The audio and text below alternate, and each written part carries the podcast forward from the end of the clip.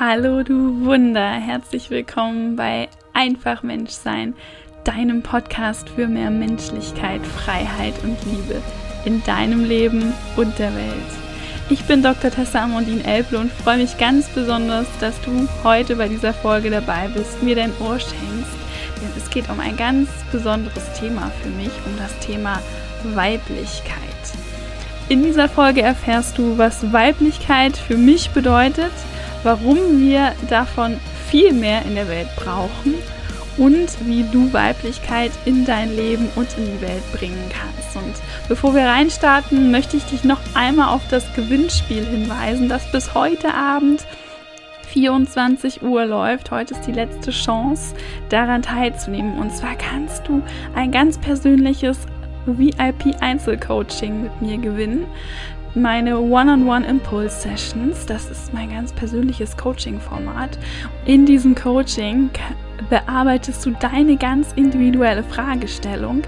Ich unterstütze dich dabei mit meinen Coaching-Methoden und Tools und berichte dir auch gerne von meinen persönlichen Erfahrungen, liefere dir auch gerne so viel Expertenwissen, wie du möchtest zum Thema Menschlichkeit, Menschenrechte.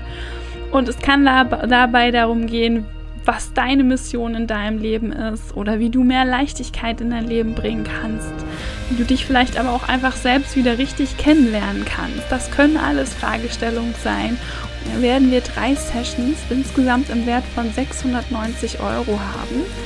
Ähm, du kannst das gewinnen, indem du den Podcast abonnierst und mir eine Bewertung schreibst und mir dann einen Screenshot von beiden einfach schickst, falls du iTunes hast ähm, dann per E-Mail schickst.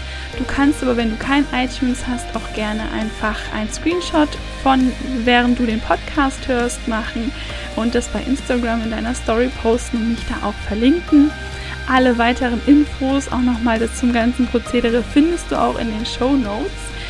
Je öfters du das übrigens machst, desto öfter landet dein Name im Lostopf. Und morgen am Samstag, den 16.01.2021, werde ich dann den oder die glückliche Gewinnerin auslosen. Ich freue mich ganz, ganz doll auf die One-on-One Impulse Session mit dir. Und dann, wo auch immer du jetzt gerade diese Folge hörst, bevor wir reinstarten, atme nochmal ganz bewusst ein und wieder aus und lass uns beginnen. Ich freue mich auf dich. Der Dalai Lama hat einmal sinngemäß gesagt, es sind die Frauen des Westens, die diese Welt retten werden, oder niemand wird es tun. Ich verstehe dieses Zitat jetzt mal als Auftrag, als Appell an mich, an uns Frauen hier im Westen und möchte in dieser Podcast-Folge mal basierend auf diesem Auftrag erörtern, was eigentlich genau hinter den urweiblichen Eigenschaften steckt, mich mit Weiblichkeit auseinandersetzen und auch einmal darlegen, wie meiner Meinung nach Weiblichkeit die Welt retten könnte oder wie wir mit mehr Weiblichkeit die Welt retten könnten, warum die Welt einfach mehr Weiblichkeit braucht, meiner Meinung nach direkt zu Beginn ein kleiner Disclaimer, davon abgesehen, dass das eine wie immer subjektive Folge ist, wo ich wirklich meine Meinung vertrete ähm, und keinen Anspruch auf irgendeine Vollständigkeit erhebe. Ich rede im Folgenden von männlich und weiblich und meine damit das männliche und das weibliche Prinzip. Ich meine damit nicht Frauen versus Männer, ich glaube, dass sowohl Frauen als auch Männer jeweils einen weiblichen und einen männlichen Anteil in sich tragen. Und ähm, davon abgesehen glaube ich, dass jeder Mensch einzigartig ist, ganz unabhängig von seinem oder von ihrem Geschlecht. Deswegen ist diese Episode jetzt nicht im Sinne von Stereotypen gemeint. Wenn ich aus Versehen mal von Frau, Mann rede oder Dinge verallgemeinere, dann sieh es mir bitte nach. Das ist dann der Einfachheit halber geschuldet und nicht, um irgendjemanden abzuwerten oder äh, Menschen in Schubladen zu stecken. Nichts liegt mir ferner. Lass uns starten mit der Frage, was ist eigentlich Weiblichkeit? Und um einmal zu gucken, was Weiblichkeit eigentlich ist, finde ich es ganz wichtig, das von der Männlichkeit abzugrenzen. Und in dem Zusammenhang gibt es ein, ein sehr schönes Prinzip aus der chinesischen Philosophie, und zwar das Yin-Yang-Prinzip. Das kennst du wahrscheinlich von dem Kreis, wo immer so ein weißer Bereich und ein schwarzer Bereich ist und dann ist jeweils ein anders farbiger Punkt auch noch in der Mitte. Yin und Yang. Und Yin und Yang sind zwei Gegenpole und in dem Kreis ist es so schön dargestellt, ähm, die zwei Gegenpole sind notwendig, um das große Ganze zu formen und haben jeweils in sich auch immer ein Stück des anderen. Das ist immer der kleine Punkt. Und das finde ich sehr schön, dieses Bild auch auf männlich versus weiblich zu münzen. Man sagt auch, das kommt auch eben aus dieser ähm, chinesischen Philosophie, in dem Prinzip, dass das Yin Prinzip die Yin-Seite die weibliche Seite widerspiegelt und Yang die männliche. Und Yin steht für, für Passivität, für Empfangen, während Yang für Aktivität, für Leisten steht. Yin ist, es hat viel mit Loslassen, mit es fließen lassen zu tun, währenddessen Yang eher so ähm, Kontrolle beinhaltet, ja. Und ich habe das für mich mal jetzt sozusagen auf die heutige Welt, in der wir hier im Nordwesten leben, angewendet. Und ich finde zum Beispiel, dass, dass man ganz gut erkennen kann, Young-Prinzip ähm, zum Beispiel in Unternehmen, die richten eben alles nach Zahlen aus, sehr viel auf Kontrolle ähm, versus eben ein Yin-Prinzip wäre nicht nur Zahlen ähm, in Betracht zu ziehen, sondern zum Beispiel eben auch Werte. Und äh, genauso findet man ja auch noch in vielen Bereichen des Lebens eben dieses Machtdenken aus dem Yang-Prinzip eher. Und da würde ich sagen, im Yin-Prinzip wäre das dann eben statt der Macht eher so die Liebe. Genau, also das einmal, um, um Yin und Yang mal gegenüberzustellen und mal zu gucken, was es da sozusagen für Pole gibt und sich da einmal bewusst zu machen, wie stark wir eigentlich im Yang leben. Denn so ziemlich in all unseren Lebensbereichen, natürlich gibt es da Ausnahmen, ähm, ab unserem Erwachsenenalter findet das aller, allermeiste in so einer Art Yang-Energie, in so einer männlichen Energie statt. Es geht viel um Kontrolle, viel um Leisten, Erfolge erzielen, Ziele erreichen und dieses mal passiv zu sein, mal einfach es fließen zu lassen, zu gucken, was kommt und dann darauf auch zu reagieren. Das haben wir meistens oder das wird uns in der Regel im Erwachsenenalter dann, also als Kinder haben wir das alle. Und das wird uns dann, wenn wir erwachsen sind, abtrainiert, also beziehungsweise während der Kindheit dorthin. Dann geht es ja immer darum, sich anzupassen und eben bloß dieses Kontroll, dieses Yang und dieses Aktive, dieses in den Händen halten statt dass man sozusagen die geballte Faust mal aufmacht und mal loslässt. Und ich möchte weder das eine noch das andere hier in irgendeiner Form bewerten, weil die beide komplett wertfrei sind. Ohne das eine gibt es das andere meiner Meinung nach nicht und es ist weder das eine noch das andere besser. Darum geht es hier überhaupt nicht. Ich glaube, wie ich auch äh, eingangs gesagt habe, eben, dass sowohl Frauen als auch Männer in sich beides tragen. Vielleicht beim einen mehr ist es, also vielleicht ist es bei den meisten Männern ist dann mehr das Yang-Prinzip, dieses männliche, was ich, diese ganzen Attribute, die ich gerade beim männlichen erwähnt habe, Aktivität, Leisten, Kontrolle, Zahlen, Macht, dass das vielleicht dort stärker verankert ist, aber natürlich können Männer genauso auch passiv sein, auch mal es fließen lassen, können Männer auch Werte wertschätzen und haben auch Männer eine ganze Menge Liebe in sich. Und andersrum ist es natürlich auch bei Frauen, wobei ich finde, dass man heutzutage viel mehr noch sieht, wie Frauen den Yang, den männlichen Teil leben, als dass man sieht, wie Männer ihren weiblich, ihre weiblichen Eigenschaften ausleben. Das ist einfach der, dem Umstand geschuldet, dass wir eben in einer sehr young dominierten, männlich dominierten äußeren Welt noch leben, dass einfach die Gesellschaft derzeit noch so gepolt ist und vor allem auch das Wirtschaftssystem.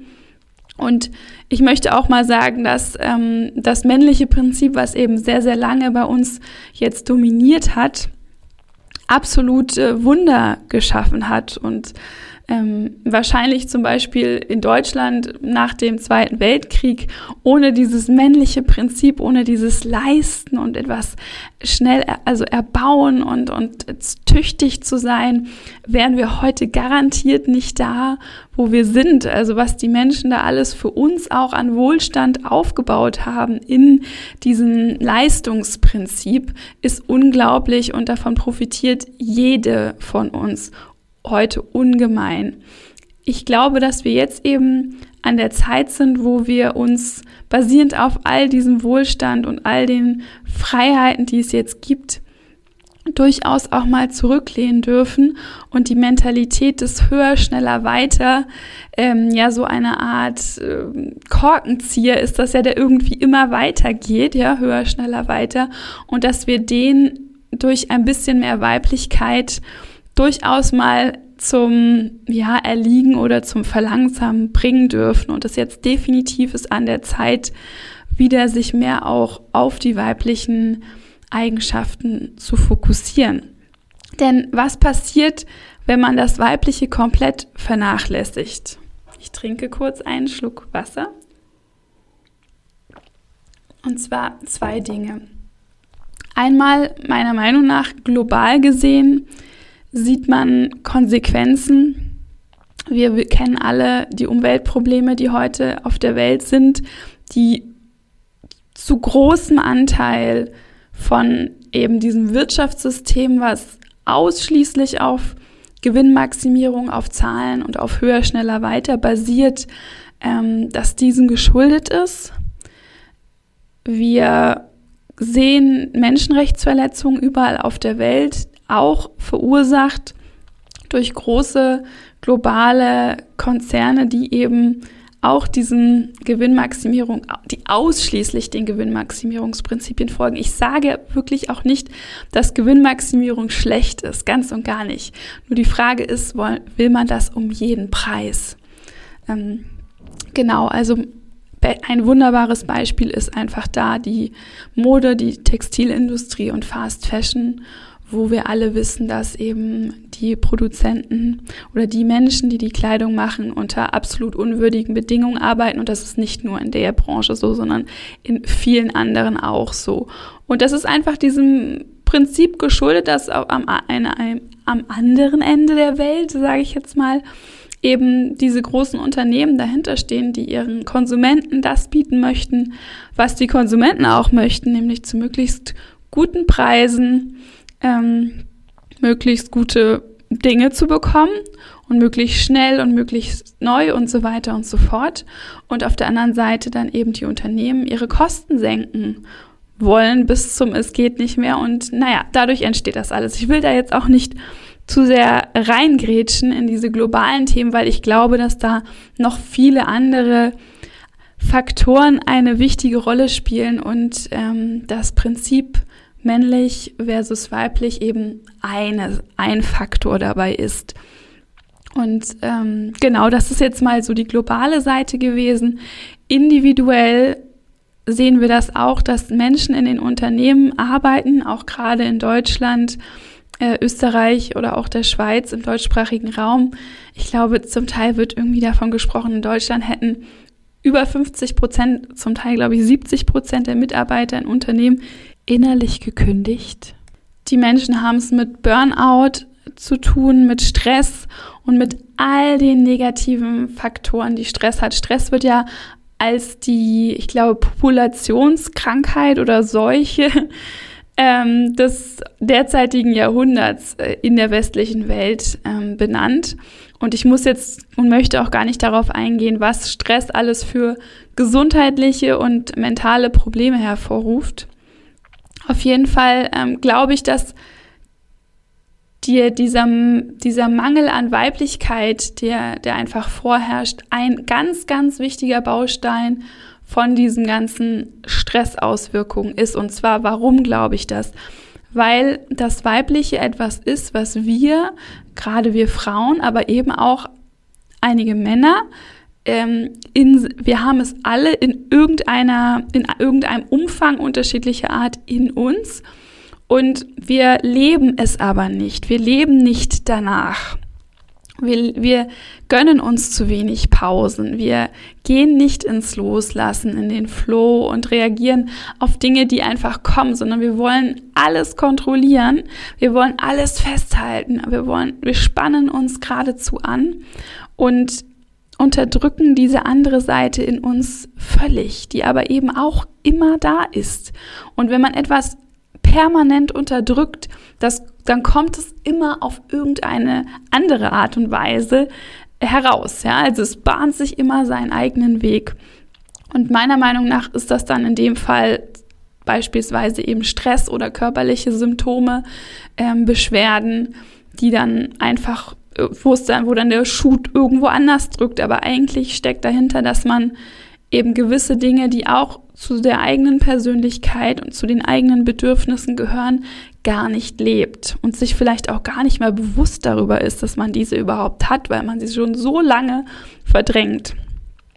Was führt dann dazu?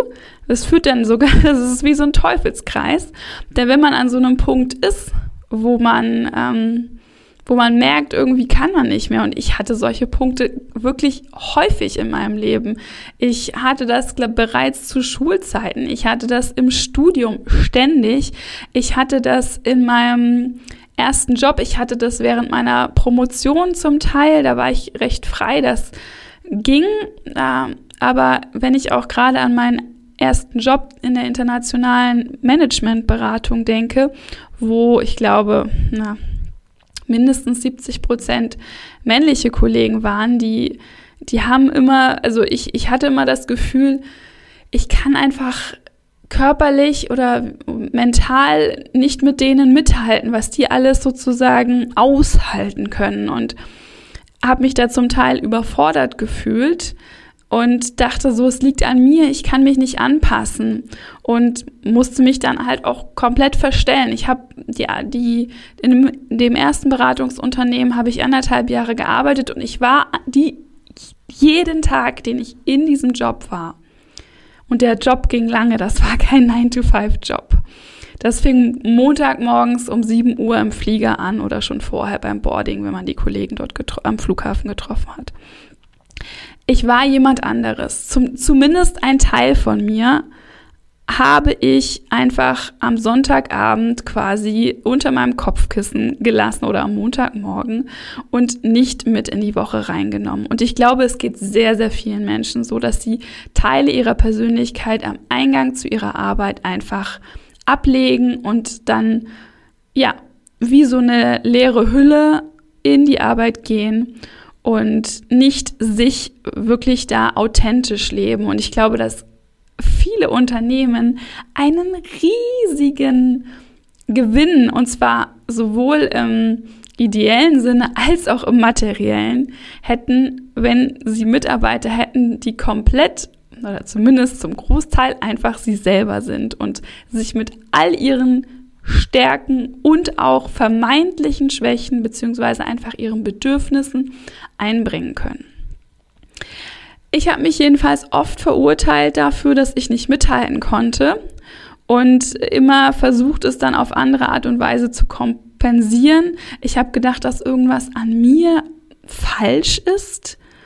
Und das liegt schlichtweg daran, dass ich eine Seite, und zwar diese, dieses Ganze, was mit der Weiblichkeit zu tun hat, in mir über viele Jahre, wenn nicht sogar Jahrzehnte, extrem vernachlässigt habe und Teile davon quasi habe verkümmern lassen. Ne? Das ist jetzt drastisch gesagt, aber so empfinde ich es im Nachhinein, denn ich habe mich mit dem Thema Weiblichkeit überhaupt nicht auseinandergesetzt, auch als ich begonnen habe, mich mit Persönlichkeitsentwicklung, mich mit Meditation, mich mit Coaching auseinanderzusetzen dieses Prinzip des Weiblichen und das Prinzip des Loslassens, das ist auch in dieser ganzen Persönlichkeitsentwicklungsszene meiner Meinung nach extrem vernachlässigt. Denn häufig wird Persönlichkeitsentwicklung ja dann doch wieder um selbst sich zu optimieren, um selber höher, schneller weiterzukommen, um nur Potenziale zu entfalten,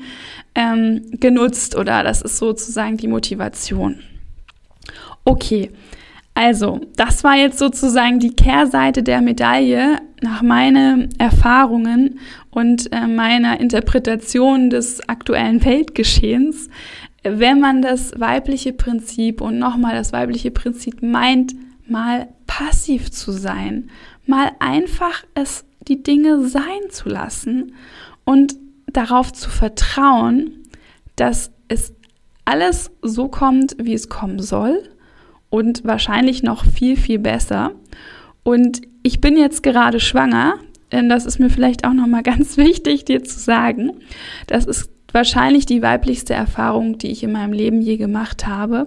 Und ich merke in dieser Schwangerschaft auch immer wieder, wie groß die Baustelle ist, dieses Loslassen und dieses, ja, Empfangen sozusagen zu leben und es, und wenn ich mir mal bewusst mache, dass ich nichts tue, und ich sage hier wirklich nichts tue, seit Jetzt bin ich fast im siebten Monat. Seit sechs Monaten tue ich nichts Aktives und in mir wächst ein Leben heran. Ein Menschenleben. Wie krass ist das? Also, wenn das möglich ist, ohne mein Zutun, sondern einfach durch das Sein lassen, durch das mich ausruhen und mein Körper das geben, was er braucht, dass da ein Leben entsteht, ein Herzschlag ist, Organe entstehen und so weiter und so fort, dann kann auch das, ja, äh, übertragen mal auf die, auf die, auf andere Lebensbereiche. Es sind einfach Wunder, die passieren können, wenn man, wenn man einfach mal sein lässt.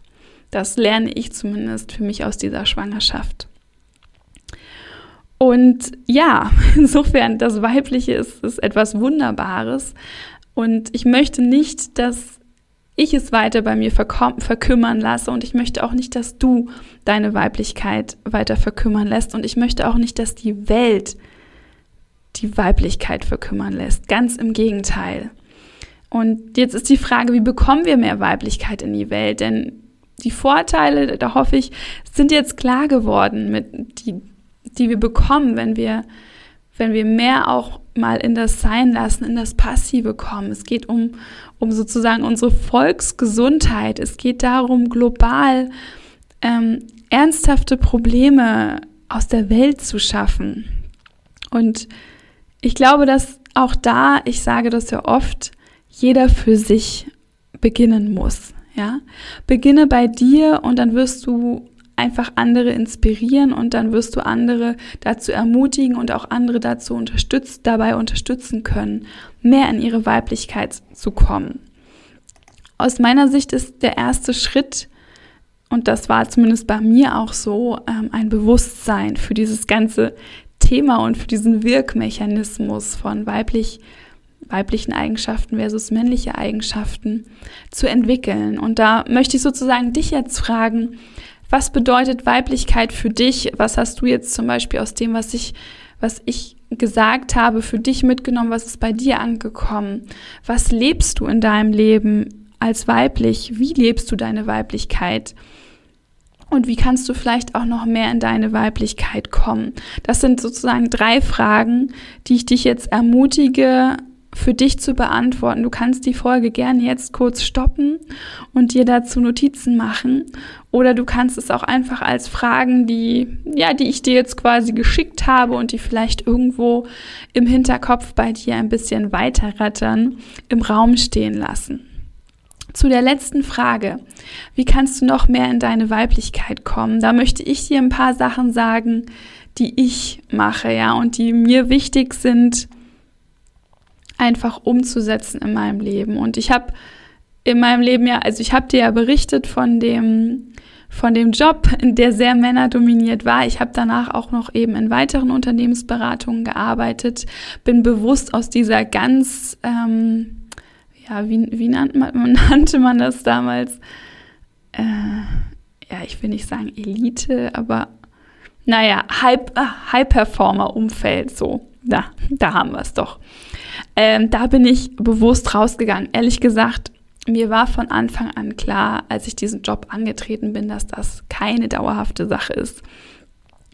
Ich habe ihn aus anderen Gründen angenommen. Ich bin sehr, sehr dankbar, dass ich ihn gemacht habe, auch gerade diesen ersten, in dem ersten Beratungsunternehmen, ähm, weil ich glaube, dass ich heute nicht da wäre, wo ich bin, wenn ich das nicht getan hätte. Es hat mir sehr, sehr, sehr viel ermöglicht. Ich habe sehr viel lernen dürfen. Ich habe Geld verdient, was mein Studienkredit abbezahlt hat und ich mir dadurch einen großen Anteil an Freiheit ähm, erarbeiten konnte.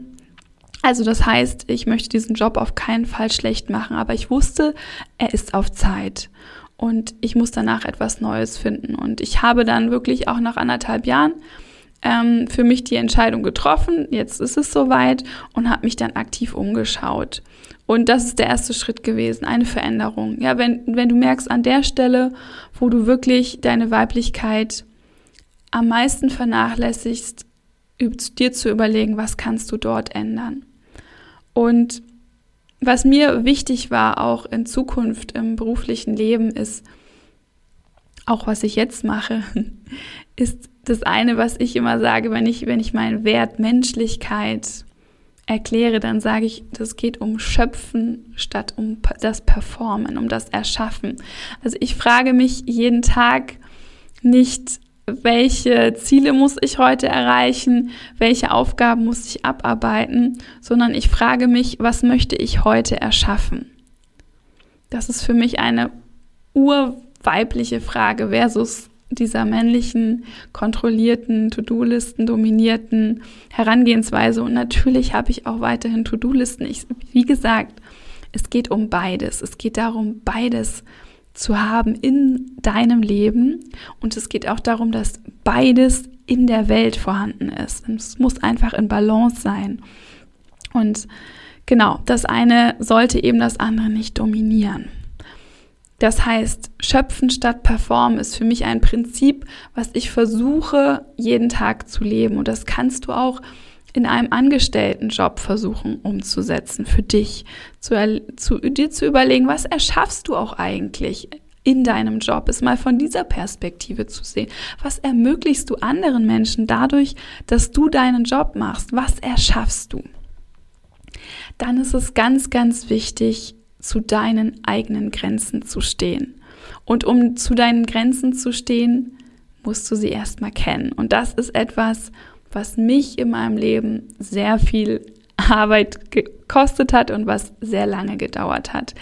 Denn die Grenzen irgendwo tief in dir kennst du deine Grenzen. Dein Körper kennt deine Grenzen. Er schickt dir ganz, ganz, ganz viele Botschaften. Er fängt mit kleinen netten Warnsignalen an, bis es dann irgendwann zur Katastrophe sozusagen kommt und dann zum Vollstopp.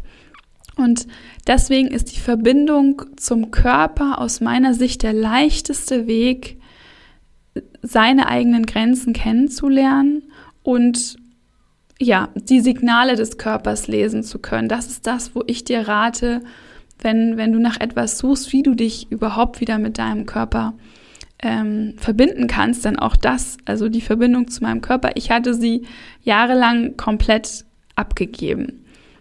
Und für mich sind dann eben vor allem das Sportmachen an sich, also mich wieder bewegen, meinen Körper zu benutzen, äh, auf der einen Seite und auf der anderen Seite auch das, das Meditieren und, und Bodyscans zu machen.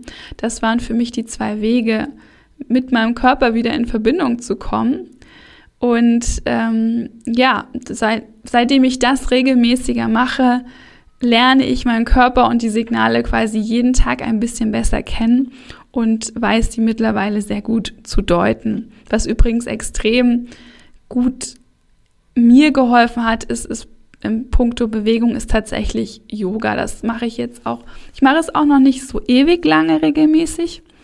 Also unregelmäßig mache ich es jetzt wahrscheinlich schon seit sechs, sieben Jahren, aber äh, in einer extremen Regelmäßigkeit eigentlich erst seit einem Jahr. Und ähm, ja, ich, ich habe da eine, ja genau, ich habe da eine Form von Yoga praktiziert, Ashtanga Yoga, bei der man immer die gleichen Übungen macht, jedes Mal.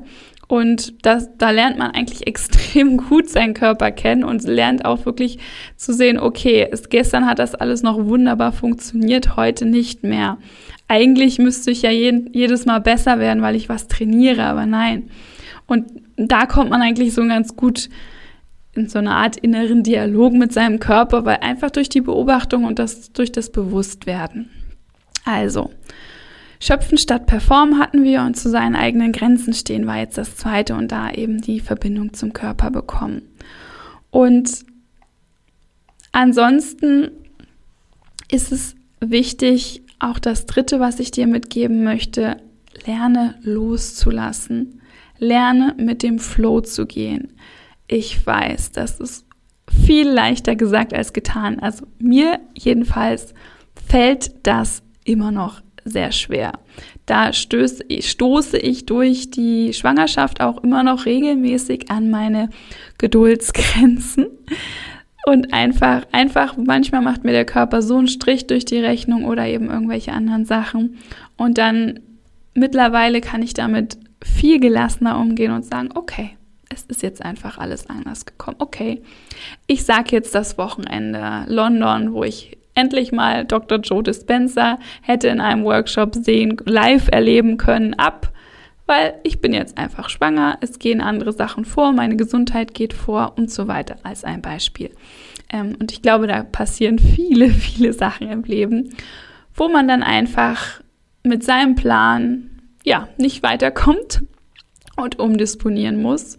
Und das machen wir natürlich heute auch. Und die männlichere Art und Weise darauf zu reagieren, ist dieses Verbissene und sich bis zur letzten Minute am Plan festbeißen und versuchen, den irgendwie durchzudrücken. Und das kostet unglaublich viel Energie. Meistens geht es eh nicht gut. Also, warum nicht gleich akzeptieren und zu schauen, okay, was liegen jetzt da für, für Chancen drin? Äh, indem ich jetzt einfach mal mit dem Flow gehe und es anders mache als geplant. Vom Meditieren, was ich eben schon erwähnte, abgesehen, was da auch wirklich dir hilft, ähm, gelassener zu werden, ruhiger zu werden, hilft unglaublich auch einfach in die Natur gehen. Wenn du nicht der Typ bist, äh, der, die sich hinsetzt und, und meditieren möchte, oder ergänzend dazu, geh raus, mach einen Spaziergang, am besten dort, wo möglichst viele Pflanzen sind und nicht nur um den Betonblock, aber auch das ist schon besser als gar nichts. Aber Natur hilft einfach unglaublich. Dann darüber hinaus auch einfach alles, wo du körperlich loslässt. So tanzen, lachen. Das sind Sachen, die, ähm, die alleine schon durch, durch die körperliche Wirkung für Loslassen sorgen. Ah, es gibt auch andere Entspannungstechniken, sowas wie progressive Muskelentspannung zum Beispiel. Und plane dir Zeit für Muße und Entschleunigung ein. Das heißt, schaff dir zeitliche Freiräume, wo du einfach mal, ja, keine To-Dos hast und du kannst mal gucken, was dann kommt. Vielleicht zückst du dann auf einmal wieder die Violine, die du seit Jahren nicht mehr gespielt hast. Vielleicht machst du dir deine Lieblings-CD, hätte ich jetzt beinahe gesagt, jetzt komme ich mir sehr alt vor. Aber ich denke sozusagen auch an meine Jugend, wo ich solche Sachen noch einfach intuitiv gemacht habe. Da hatte ich wirklich, ich meine, ich hatte vielleicht mehr Zeit durch ähm, damals, also wenn man noch, als, als ich noch zur Schule gegangen bin, da hatte man dann irgendwann die Hausaufgaben fertig. Und ähm, ich habe allerdings immer viel auch schon gearbeitet äh, zu Schulzeiten. Und die Stunde, die ich dann hatte zwischen Arbeiten, Schule und vielleicht dann Abendessen, ja, habe ich dann eine CD einfach gehört und habe mich einfach mal auf den Fußboden gesetzt und geguckt, was dann so kommt. Und das sind Sachen, die, wann macht, mache ich das heute noch? Ja, wann machst du sowas heute noch, was du früher in deiner Kindheit oder auch in deiner Jugend einfach intuitiv gemacht hast? Und wenn du darauf kommst, was es war, dann plan dir das jetzt für, nächst, für die kommende Woche fest ein, das zu tun oder eben dir diesen Freiraum einfach zu gönnen. Ich habe den Eindruck, dass uns gerade so tanzen, lachen und dieses Nichtstun, dass uns das über die Kindheit hinweg wirklich abtrainiert wird. Natürlich mit Ausnahmen. Ich will nicht sagen, dass jeder Mensch das als Erwachsener nicht mehr macht, auf gar keinen Fall, aber oft ist es ja dann doch so, dass wir gerade für Tanzen, Lachen, mal lustig sein, dann braucht man wieder eine Legitimation in Form von Alkohol zum Beispiel, ja, auf Partys zum Feiern. Aber ich meine, als Kind ging das auch einfach so. Vielleicht so als kleiner Denkanstoß. Genau. Also das waren meine drei Tipps für dich, wie du in deinem Leben mehr Weiblichkeit etablieren kannst, schöpfen statt performen als Prinzip für dich zu etablieren, deine eigenen Grenzen kennen und dazu auch stehen und loslassen lernen und mit dem Flow zu gehen. Dann möchte ich noch, noch etwas sagen, was du auch tun kannst, und zwar was mir ganz, ganz, ganz wichtig ist.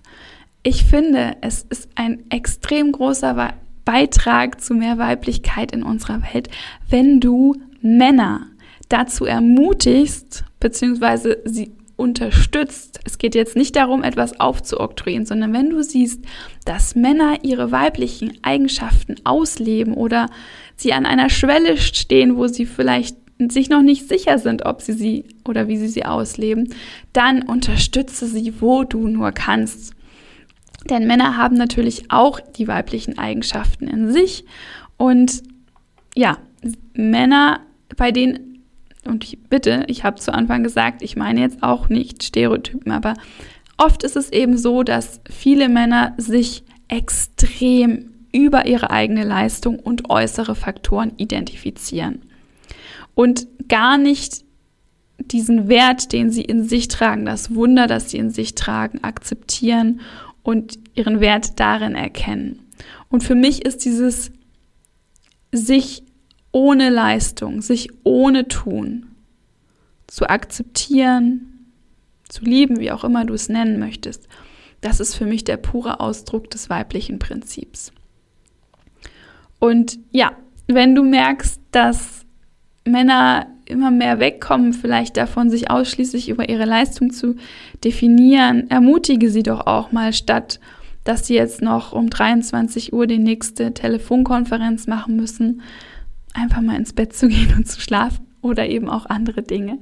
Ich finde es zum Beispiel super, super cool, dass immer mehr Männer auch in Elternzeit gehen äh, und einfach mal sagen, nö, ich brauche das, ich muss mich jetzt gerade diese zwölf Monate oder drei Monate, wie viel auch immer, ich muss mich in der Zeit jetzt mal nicht über meinen Job identifizieren und ähm, darüber meinen Wert sozusagen erarbeiten, sondern ich bin jetzt bei, bei den Kindern im Übrigen wollen wir mal bei, also im Übrigen ist das, glaube ich, auch eine extreme Leistung, das steht mir ja noch bevor. Aber ja, all die Männer, die ich zumindest kennengelernt habe, die in Elternzeit waren, die haben so ein, so ein inneres Strahlen auch irgendwo gehabt, was einfach eine andere Art von, von Hingabe auch war, als, als, als sie nur im Job waren. Und was ich auch noch als zweites sagen möchte, ist, ich finde es unglaublich toll, wenn Männer sich verletzlich zeigen, wenn sie zu ihren Emotionen stehen, wenn sie ihre Grenzen auch kennen und auch für ihre Grenzen einstehen. Und wann immer es möglich ist, dass du irgendwie deinen Partner vielleicht oder deinen Sohn oder einen guten Freund irgendwie in diesen Eigenschaften unterstützen und ermutigen kannst, dann möchte ich dir jetzt hier sozusagen die Bitte dir gegenüber äußern, dann tu das. Denn darüber, und ich glaube, dass das nämlich einer der wichtigen Wirkmechanismen ist, die vielleicht der Dalai Lama auch in seinem Zitat, im Eingangszitat gemeint hat. Es sind die Frauen die, des Westens, die diese Welt retten können oder niemand. Und ich glaube, dass das eine ist, dass die Frauen beginnen müssen, aber der wichtige Schritt ist sozusagen dann, dass die Männer und mit Frauen und Männern ist jetzt eher auch wieder weibliche und männliche Eigenschaften, die dann ausgelebt werden, die wieder anerkannt werden in der Gesellschaft, dass die Männer dann folgen. Und es geht, wie gesagt, nicht darum, die männlichen Dinge komplett zu vernachlässigen, sondern einfach das andere zusätzlich zu nehmen und auch anzuerkennen als etwas Wertvolles, denn das ist es. Ich möchte abschließend noch ein paar Sachen sagen zu dem, was eigentlich so Unternehmen und Organisationen machen könnten um mehr Weiblichkeit in ihre Organisation zu bringen und damit auch in die Welt. Und da bin ich jetzt keine Expertin, aber ich möchte einfach so ein paar Sachen anteasen und vielleicht kommt das eine oder andere ja auch bei dir an und es ist vielleicht auch etwas für dein Unternehmen dabei. Das erste, was ich wichtig finde, ist die Definition von Erfolg. Das dürfen viele Unternehmen aus meiner Sicht für sich überdenken.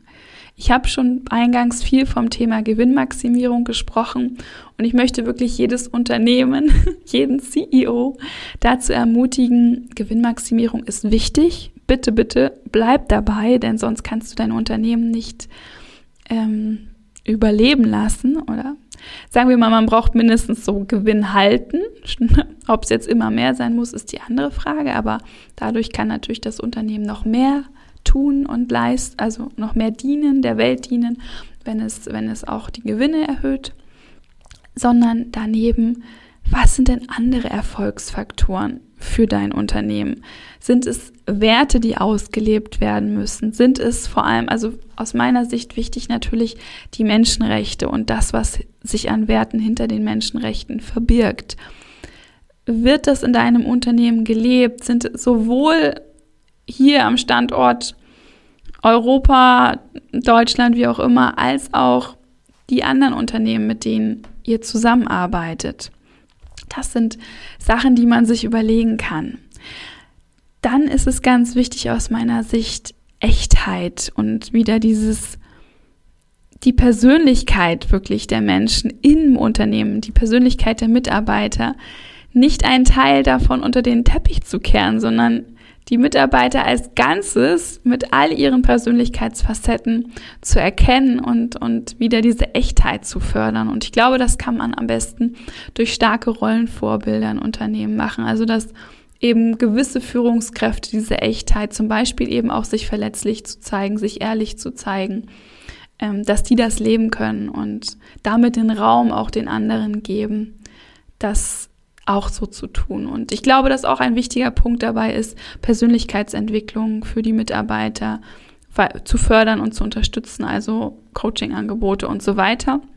Denn das stärkt ja auch die Persönlichkeit der Mitarbeiter. Und je stärker sie sich darin fühlen, desto eher werden sie es auch ausleben in, in ihrem Arbeitsleben. Vertrauen statt Kontrolle, das habe ich schon kurz angerissen. Das ist natürlich auch ein Prinzip, was man in einem Unternehmen leben kann. Das machen immer mehr. Das finde ich wunderbar. Also die Entwicklung ist definitiv am Rollen. Ich glaube, dass bei allen diesen Punkten die, die Entwicklung äh, gerade dabei ist, am Rollen ist oder wie auch immer man sagt.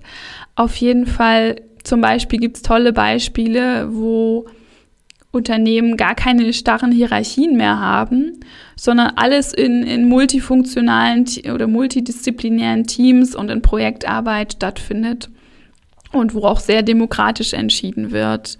Ähm, ja, also da gibt's glaube ich, kein richtig und falsch, aber da gibt's viele super Ideen, wo man gucken kann, was passt zu meinem Unternehmen. Das ist ja dieser ganze Bereich New Work, der mittlerweile auch gar nicht mehr so neu ist. Ähm, da gibt es ganz, ganz viele tolle Ideen und Ansätze aus, ähm, von Unternehmen in der Praxis, aber eben auch aus, aus der ähm, Forschung, glaube ich. Mehr Freiraum schaffen ist natürlich auch wichtig und vor allem mehr Freiraum für Kreativität. Das finde ich beginnt schon bei der Arbeitsplatzgestaltung. Und das ist etwas, was man nicht nur jetzt äh, zentral äh, fürs ganze Unternehmen steuern kann, sondern das kannst du ja auch für dich schauen. Wie gestaltest du eigentlich deinen Arbeitsplatz? Hast du viel Raum für Freiheit, wo auch immer du dir den gönnen kannst, ähm, Raum zum Atmen, sei das halt wirklich nicht in Aktenbergen unterzugehen oder was anderes oder du hast schon äh, seit Jahrzehnten Postkarten an deiner Pinnwand irgendwo gesammelt und einfach mach, dann mach doch mal, mach das doch mal clean, wenn du das Bedürfnis danach hast. Postkarten sind ja auch was Wunderschönes, aber guck mal, ob du für dich Freiraum schaffen kannst, sodass du wieder auch mehr Kreativität ähm, entwickeln kannst. Und auf der anderen Seite, so das war jetzt eher so das räumliche, Auf der anderen Seite kann man das natürlich auch durch äh, Organisation einfach forcieren. Es gibt Unternehmen, die haben freitags gar kein Tagesgeschäft zum Beispiel. Da ist immer nur ähm, Raum für die Mitarbeiter an, an bestimmten Projekten abseits des Tagesgeschäfts zu arbeiten, die sie sich selber ausgesucht haben. Oder da ist nur Get-Together mit dem ganzen Unternehmen. Gerade im Startup-Bereich gibt es da unglaublich coole Modelle. Und im Übrigen gibt es auch super coole Modelle, wo man so eine Vier-Tage-Woche einführt, also wo freitags gar nicht gearbeitet wird, äh, was ich, was ich auch im Sinne von mehr Weiblichkeit ziemlich, ziemlich cool finde. Äh, das darf natürlich nicht dazu ausarten, dann an den anderen Tagen übermäßig viel zu arbeiten. Genau, also ich glaube, all diese Ideen haben Vor- und Nachteile und man muss gucken, wie man sie in die perfekte, nicht perfekte, aber in die bestmögliche Umsetzung bringt. Und als allerletzten Punkt für Unternehmen möchte ich sagen, es gibt auch die Möglichkeit, speziell auf weibliche Bedürfnisse einzugehen. Und was mir da zum Beispiel einfällt, und das ist jetzt vielleicht sogar so eine Art Tabuthema oder ganz, das mag dir jetzt ganz komisch vorkommen, denn als ich das das erste Mal gehört habe, habe ich gedacht, was ist denn jetzt schiefgelaufen? Und zwar gibt es in vielen asiatischen Ländern, da ist es wirklich gang und gäbe, Krankentage für Menstruation, wenn man Menstruationsbeschwerden hat als Frau. Uh, das hört sich jetzt aber echt komisch an, oder? Also, als ich, ich dachte zuerst mal, was ist jetzt, was ist jetzt schiefgelaufen? Aber genau das ist ja, da habe ich mich wirklich dabei ertappt, wie männlich geprägt mein Denken ist. Denn ich habe so eins der urweiblichsten Dinge in mir quasi, den ganzen Zyklus, dem man als Frau unterliegt, einfach gar keinen Wert beigemessen, komplett unter den Teppich gekehrt und gedacht, nee, also das muss sich ja wohl an, an, an die äußeren Umstände anpassen und nicht andersrum die äußeren Umstände daran. Und das ist ja völliger Schwachsinn. Wir sind, es geht nicht allen Frauen so, ja, aber viele Frauen äh, wissen das. Und ich glaube, je mehr man seine weibliche Seite auslebt, desto stärker wird man das auch merken, dass wir einfach zyklische Wesen sind, sozusagen. Wir leben halt in einem Zyklus und wir können nicht in diesen 28, 30, wie auch immer Tagen jeden Tag das Gleiche leisten. Das funktioniert einfach nicht. Das funktioniert im Übrigen auch bei Männern nicht. Die haben ja auch mal einen besseren und einen schlechteren Tag, aber bei uns ist das halt schon von der Natur aus gegeben.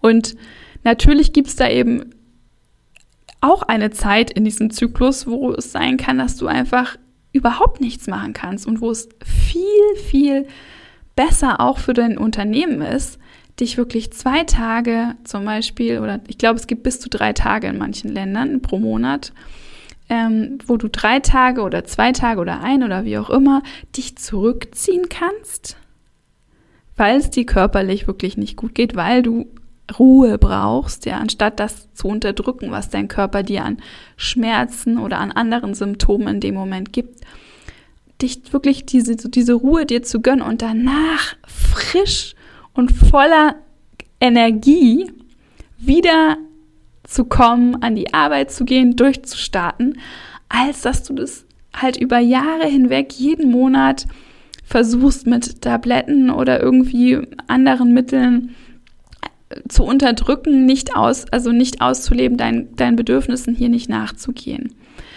Genau, eigentlich wollte ich gar nicht so viel zu dem Thema sagen. Auf jeden Fall habe ich gelesen, dass zum Beispiel Nike das als eins der globalen Unternehmen sogar macht. Ja, also das heißt, ähm, so abwegig ist das gar nicht. Gut, jetzt habe ich viele verschiedene Themen zum Bereich Weiblichkeit angesprochen. Ich möchte das am Ende dieser Folge noch einmal für dich zusammenfassen was kannst du für dich heute mitnehmen? Also das meine Aussagen in a nutshell. Wir brauchen meiner Meinung nach eine Balance in dieser Welt zwischen männlichen und weiblichen Eigenschaften oder zwischen dem männlichen und weiblichen Prinzip, zwischen Yin und Yang, wie auch immer. Jetzt habe ich es falsch rum gesagt, zwischen Yang und Yin, also männlich Yang, weiblich Yin. Ähm, und diese gibt es zurzeit nicht. Also zumindest in unserer Hemisphäre ist das männliche Dominier der männliche Prinzip stark dominierend. Und wir können sehr, sehr dankbar sein, dass es jetzt lange Zeit da war und dominiert hat, denn es hat uns wirklich einen großen Wohlstand, ein großes Glück ermöglicht. Aber es hat eben auch eine Kehrseite der Medaille die ich ausführlich dargelegt habe. Und wir dürfen uns jetzt erlauben, mehr das Weibliche zu leben. Und meiner Meinung nach dürfen wir das nicht nur, sondern wir müssen das. Und da sei auch an den Appell des Dalai Lamas, äh, den ich eingangs erwähnt habe, nochmal erinnert. Also, wir müssen meiner Meinung nach oder wir dürfen jeder für uns unseren weiblichen und männlichen Teil leben. Erstmal geht es darum, den überhaupt anzuerkennen und dann zu leben. Und zwar genau so wie unser Verhältnis ist. Es kann ja sein, dass bei dir das nicht 50-50 ist, sondern dass du einfach vielleicht mehr männlich und einen kleineren weiblichen Anteil in dir hast. Finde das für dich heraus und schau, ob du gemäß diesen Anteilen, die du in dir hast, auch dein Leben gestaltest. Wenn du das nämlich nicht tust, das kann ich dir hier quasi Brief auf Siegel geben. Auf Dauer wirst du darunter leiden. Auf Dauer kommt alles irgendwie raus. Und ja, so geht es nicht nur jedem von uns, sondern so geht es, glaube ich, auch jetzt eben der gesamten Welt, dass wir merken, was jetzt alles an, an negativen Effekten gekommen ist, dadurch, dass wir die ganzen weiblichen Aspekte verdrängt haben. Fang bei dir an, indem, wenn du mehr Weiblichkeit in die Welt bringen möchtest. Lebe deine Weiblichkeit mehr. Und damit gibst du auch mehr Weiblichkeit in die Welt. Wie ich vorhin gesagt habe, kannst du das tun, indem du für dich das Prinzip Schöpfen statt Performen etablierst, indem du deine eigenen Grenzen kennenlernst und dazu stehst und indem du lernst, wie du mit dem Flow gehst, wie du loslässt und dann auch ein bisschen die Männer dazu ermutigst, diese Eigenschaften für sich mehr zu leben, wenn sie das Bedürfnis da, danach haben. Genau, das sind jetzt eigentlich alle Sachen gewesen, nochmal in der Zusammenfassung, die ich dir heute mitgeben wollte. Ich hoffe, du konntest viel für dich mitnehmen aus dieser Podcast-Folge. Wenn ja, schreib mir doch gerne, was es war auf Instagram. Da findest du mich unter dr.tessaelpel, dr.tessaelpel. Wenn dir der Podcast gefallen hat, dann freue ich mich extrem über eine bei iTunes 5-Sterne-Bewertung, bei den anderen ähm, bei den anderen Plattformen auch positive Bewertungen. Das hilft, diesem Podcast noch sichtbarer zu werden, noch mehr Leute zu erreichen und noch mehr Menschen und gerade Frauen dabei zu unterstützen, in ihr Leben voller Menschlichkeit, Freiheit und Liebe zu finden und ihren Beitrag zu dieser Welt zu leisten. Teile die Folge auch gerne mit Freunden, Bekannten oder Familie, wenn du jemanden kennst, wo du glaubst, ah, das könnte sie oder ihn weiterbringen. Und wenn du in Zukunft keine Folge mehr verpassen willst, dann abonniere den Podcast und denk auch dran, heute bis 24 Uhr ist die letzte Chance, am Gewinnspiel teilzunehmen und die One-on-One Impulse Sessions mit mir im Wert von 690 Euro zu gewinnen. Und zum Schluss möchte ich dir noch sagen, denk immer daran, du bist ein Wunder, deine Tessa.